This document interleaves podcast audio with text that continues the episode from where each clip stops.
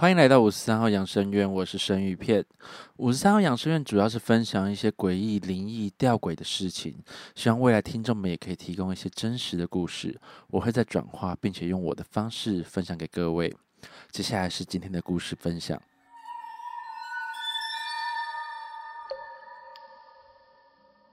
故事：真实的幽灵社员。感谢朋友阿庞愿意分享这个故事，谢谢你。在这边，我会用第一人称的方式叙述这个故事。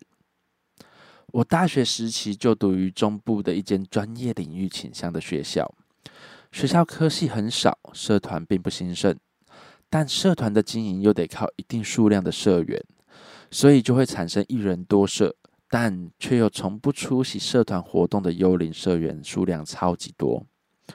这种情况也发生在乐音社。但不一样的是，乐音社有真正的幽灵社员。乐音社的社办位于教职员机车停车场旁边，紧邻着就是跆拳道道场。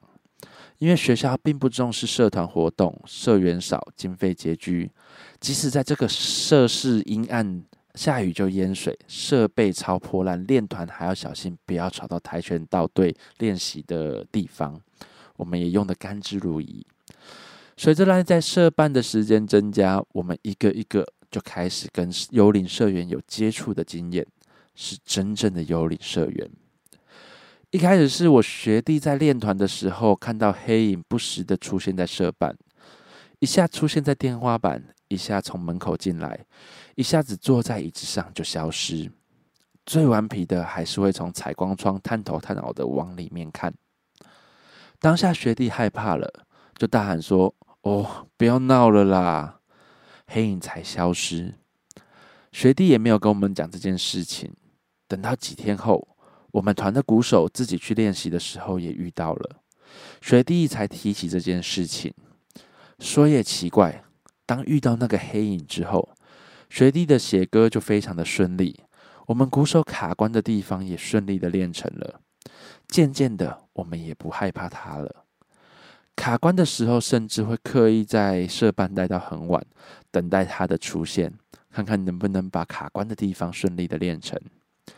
这件事情就这样在社团内传开了，但我们团的贝斯手从来都没有遇过，所以他也是半信半疑。有一次我们练团练到蛮晚的，结束的时候，教职员停车场根本就没有车了，现场只有我们团的三个人。鼓手就先离开了社办，我们贝斯手在距离鼓手大约十五步的距离才开始往前走离开，而我最后锁完门才转身要走。这时候我看到贝斯手定格在一个距离我不远的地方站着不动，我走过去就问他说：“你写中小？”贝斯手说：“呃，我遇到了。”我纳闷的问说：“谁？那个黑影吗？”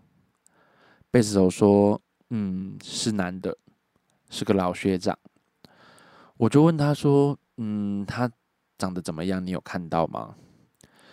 贝斯手就说：“嗯，我没看到，可是他贴着我的耳朵说拜拜。”这时候鼓手早就不在我们视线范围了。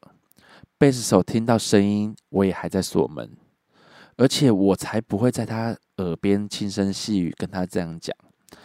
我们才知道，原来我们也遇到了。照惯例来说，遇到这个黑影学长会发生一些好事。没错，我们也写了歌。随着年级的增加，即使我们学校学业不重，但毕竟还是要有些努力才能毕业。去社办的报道时间也减少了。学弟们为了撑住社团，找了几个外校的乐手共组乐团，争取经费维持社团营运。但社办的钥匙还是我们自己学校的人在管理。毕业之前几个月，有天下午我在社办附近，听到社办里面传来贝斯声，听着流畅的程度，我觉得大概是大我一届的学长贝斯手回来社办了。顺便想说来玩一下乐器，想说这么久也没看到他，我走向社办，随着距离越来越近，他的琴声越来越明显。而且开始 sleep，我更确定是我的学长回来了。直到我走到社办前面，看到外校的团员全部被关在门外，而里面依然传来阵阵的贝斯声。我看着外校团员问说：“嗯，你们干嘛不进去？”他们说：“呃，我没钥匙啊。”我说：“嗯，就敲一下门啊，学长在里面，他等下就会开门啦。”我边讲边拿钥匙开门。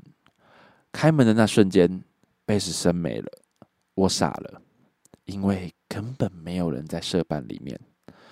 我问他们说：“他们在这边等了多久？”他们说：“大概半个多小时，而且都没有听到我说的贝斯声。”对，是学长回来了，而且还是老学长回来了。原来这个幽灵社员的学长，他是一个贝斯弹得很好的学长。毕业之后，社办那栋楼因为年久失修，整栋拆除。我在想，老学长是不是还跟着乐音社在那边帮助一些学弟妹呢？这大概就要问现在的学弟们了。其实我蛮难得遇到一个有关乐音社的鬼故事。其实我还蛮想知道是哪一间学校的，因为我自己也是贝斯手啦，所以这个有点像之前香民剧场那个那种精神时光屋。我还蛮希望尝试看看能不能瞬间进步的。我记得我以前很像也在这边说过我就读的学校的鬼故事，那没关系，我再讲一次好了。传说以前我们学校有一个学姐在舞台上面的灯杆上吊自杀，时间是在凌晨的一点三十一分。某次我们偷偷在学校半夜练团，要走之前已经晚上一点十五分了，我们跟一些学弟妹就决定留下来验证这个传说。结果真的在凌晨一点三十一分的时候，听到“嘣”的一声，我们全部人吓得脸色发白，还赶快叫他们把门口的拖鞋子全部都收进来。我也不知道哪里来的想法，然后我鼓起勇气打开面对舞台的窗帘，我就发现一颗球形的物体吊在灯它那个灯杆上面晃动。我马上把窗帘拉起来，真的是吓都吓死了。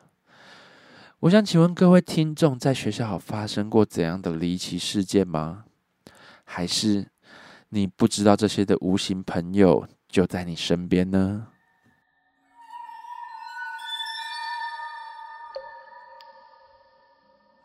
故事：女生宿舍的恐怖故事。感谢灵异公司的蔡大哥愿意分享这个故事，谢谢你。在这边，我会用第一人称的方式叙述此故事。这是我们班女生在女生宿舍遇到的事情。男生宿舍离女生宿舍大概就是二十公尺的距离，中间加一座围墙。我们宿舍中山市隔开，就分为东边跟西边。靠近深山的就是西边，而女生那个同学在校外打工，通常都是赶在门禁十点前回宿舍。等到她要洗澡的时候，都十一点多了。那时候，其他的女生几乎都睡了，所以剩她独自还醒着，一个人拿着盥洗用具和衣服，走去西边的浴室洗澡。我们男女宿舍的浴室跟厕所都是像加油站一样，就是那种两片门的设计，你只要一推，它就会可以进去。那相对的，也可以从里面看到外面，外面也蛮容易看到里面的门，并不是看到浴室的内部。他在洗澡的时候，为了壮胆，边唱歌边洗澡，因为他很怕关水的时候会有其他的声音出现，也或是镜子里面会显现不同的画面，或是其他世界的好朋友。但是他因为在刷牙的时候而停止了歌声，但这个歌声并没有间断，而且是从不远处传来的。他探头出去看，没有任何人。想着不要多想，就转过身继续洗澡。这时，他感觉好像有什么人在他背后对他吹气。他有点惊恐的慢慢转头，但又有点犹豫，感觉是害怕看见什么，但不确认又不行的状态。结果转身就看到一个像《咒怨》里面加叶子相似的女生站在他面前，差别在于他遇到这个女生的脸是溃烂的那种。恐惧占据于理智的状态下，他也不管有没有穿衣服，就直接闭上眼睛，推开门，快速的奔跑回房里，直接背对着门，连呼吸声都不敢太大。他想说，应该是我看错吧。人有的时候真的不能怀疑自己，一旦怀疑了，就会有勇气去确认。这个女同学就透过门上的小玻璃窗往厕所的方向看，结果又一次的跟那位女鬼，他的眼神跟脸直直接对视到，吓得我同学直接钻到被窝里面，因为害怕，他真的控制不住的一直发抖。他把身体转向靠墙的那一面，不想再让自己有机会可以看到那个女鬼的方向。可能因为他自己安慰着自己吧，一直跟自己讲着这样总没事了吧。让自己平静之后，他就慢慢的把盖着头的棉被打开，心里想着应该没事的。他环顾了一下四周，应该是没有跟上来吧，心里是这么想着的。当这个念头一上来的时候，女鬼的脸直接从墙壁里面窜了出来，她后来也忘记发生了什么事，她就被吓晕了。当她有意识的时候，已经天亮了。昨日的恐惧依然存在她心中。醒来的她就赶紧穿好衣服，拔腿就离开宿舍，跑到学校下面的公庙里拜拜。她刚跪下来拜拜的时候，眼泪一直止不住，哭了很久。庙方人员察觉异样，才上来关心是发生了什么事情。庙方就问他说：“你是不是某某学校的学生呢？”女同学惊讶的询问说：“你怎么知道？”妙方人员说：“我们常遇到你们学校的学生，所以才会随口一问。”后来经由妙方很熟练的一阵仪式后，女同学才没事，觉得轻松许多。事后，妙方人员有拿一个保平安的东西给女同学随身携带，可以保住她的平安。虽然心里踏实了，但她真的不想住在宿舍了。当天，他毅然决然的翘课，马上搭火车回家，坚持请父母到学校一趟办理退宿的动作。他父母一听到他发生这样的事情，就赶紧到学校陪他办理退宿手续。并且在离学校比较远一点的地方帮他租了一间套房，这位女同学才脱离这样的恐惧。宿舍里面其实真的有蛮多种传闻的，我也曾经遇过几件很离奇的事情。我高中有一次要陪我朋友去学校宿舍帮他搬家，那时候正值暑假期间，那非常的热。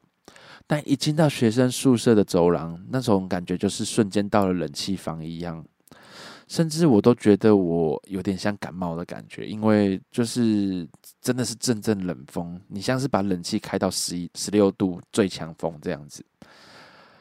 我也好打了好几个喷嚏，然后我问他说：“你们宿舍也太冷了吧？这是把你们当冷冻库的猪肉？”我朋友默默的只回了我一句。我们宿舍并没有冷气哦。我长大之后，慢慢的回想这件事情，我一直在思考：真的有办法用建筑的方式让室内外温度，就是体感温度差别多于十度吗？还是里面的冷是另外一个世界的朋友造成的呢？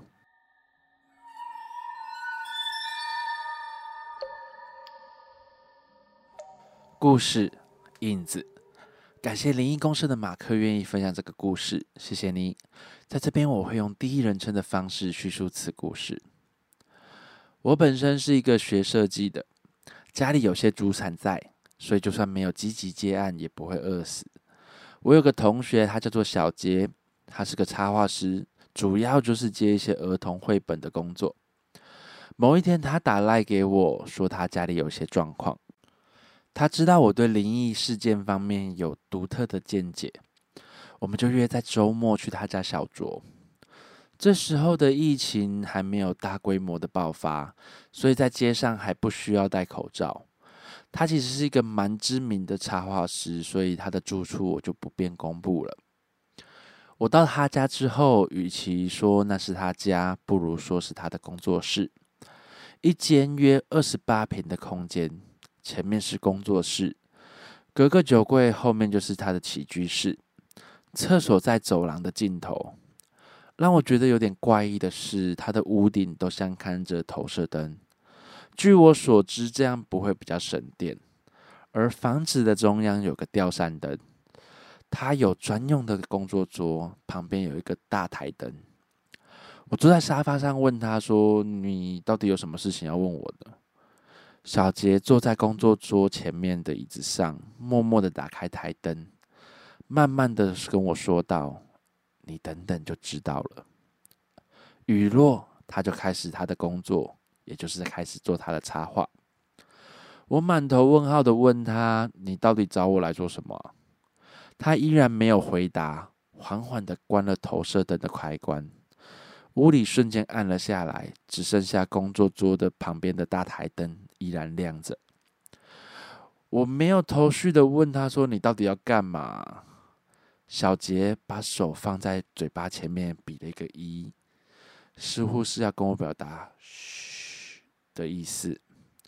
然后缓缓的说：“你仔细看墙壁，因为台灯的照射下，我看到他的影子投射在墙壁上。”我说：“物理被光源照射会产生影子，这不是常识吗？”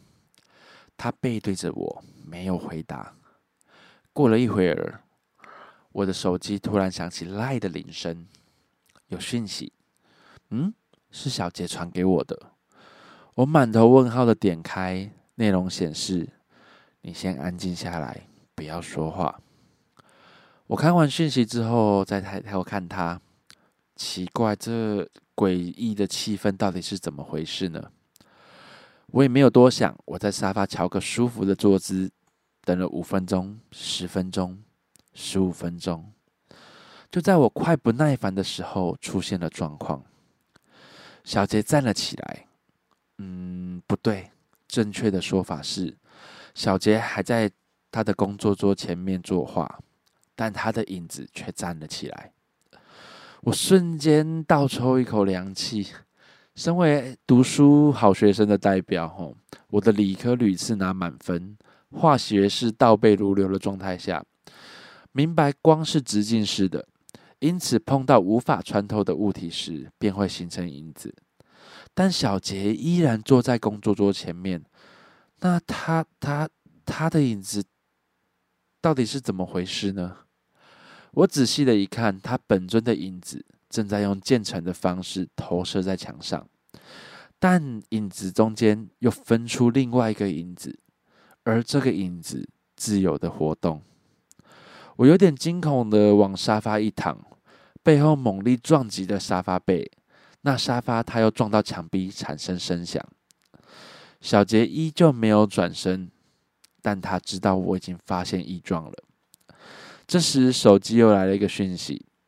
传送者依然是他，内容显示：“嗯，你看到了吧？但还没完哦。”这时，他的影子像皮影戏般从墙角拿了一个类似板凳的东西。为何说类似呢？因为墙角原本就没有东西，板凳是只有影子投射才会呈现出来的。影子走到房间的正中央，我就是突然走到，看到他的位置，往上看。就是那一盏吊灯。我再看看影子，他现在正缓缓的爬到板凳上面。不知何时，影子手上出现了一个长条物的东西。我照常理判断应该是绳子。他用绳子抛过吊扇。我这时候就是没有办法忍住不出声了。我说：“小杰，你你你你你。”我后面的话讲不出来，但是我心底一直想跟他讲：“你的影子要上吊了啦！”但我一直说不出口，我也不知道我在害怕什么，可能觉得我说完这些话之后会产生什么蝴蝶效应吧。小杰这时终于又开口说话了：“每天到这个时候，这个不知名的影子都会出现。”然后他的话还没说完。房间中间的吊扇出现怪异的声响，你们看清楚，不是吊灯的影子，而是真实世界的吊扇发出了声音，并且从上方掉落一些灰尘，咚的一声巨响，扇叶开始剧烈摇晃，就像地震一样。墙上的影子在里面上吊，影响到现实世界的吊扇了。我从沙发弹了起来，正要夺门而出，小杰冷静的把我拦住，跟我讲说：“不用跑了，再一阵子就……”我抬头看着摇晃中的吊扇灯，从剧烈摇晃到停止，前后大约是五分钟。之后，世界恢复正常了。我没有再坐回沙发上，小杰站了起来，去冰箱拿了一瓶啤酒给我。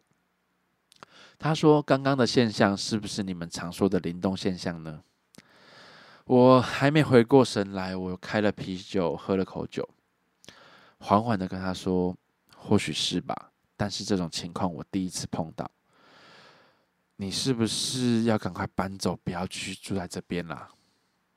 我怕你会被影响到。”小杰说：“每次影子上吊完，我的确有悲观的情绪。”而我的喉头都有一种被勒紧过的感觉，但我没事。他话还没说完，就突然语塞，手摸着自己的脖子，脸部涨红。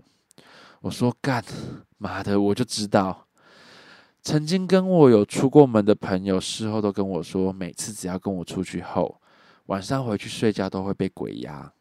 他怀疑是我的体质是容易吸引鬼的。所以事情果然发生了。事后我们两个在讨论这件事情。按照小杰的说法，平常影子上吊完就没事了。但是因为今天我去找他，所以影子变本加厉，现在正勒着他的脖子。这个故事其实真的还蛮可怕的，就是有些诡异的事情，真的会让人家非常的毛骨悚然。我有的时候也会害怕他洗澡的镜子。很怕我低下头洗头，然后镜子里面的我会不会跟我动作不一致，或是弯下腰来照到的是另外一个人？真的很电影情节，可能是很多恐怖电影看完才会有这种就是幻想吧。这个故事让我想到一个说法，哦，就是影子其实是人的灵魂。当你的影子变淡或是消失，都很有可能对现实的你造成不可磨灭的影响。我想请问各位听众，平常会注意自己的影子吗？有机会可以看看自己的影子哦，因为说不定你的影子正在做一些跟你不同步的事情呢。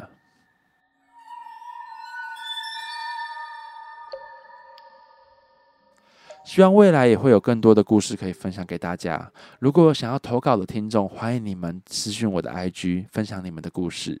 请在 IG 上面搜寻五十三号养生院，帮我按追踪。也希望你们可以推广给你们自己的朋友。如果对这些题材有兴趣的，当然会怕的就不要再推荐给他们了啦。吼，如果有各种建议，也可以让我知道，我会再修正的。希望大家可以多多帮我推广啦。我是生鱼片。是个喜欢恐怖、诡异、灵异事件的按摩师。我们下次见。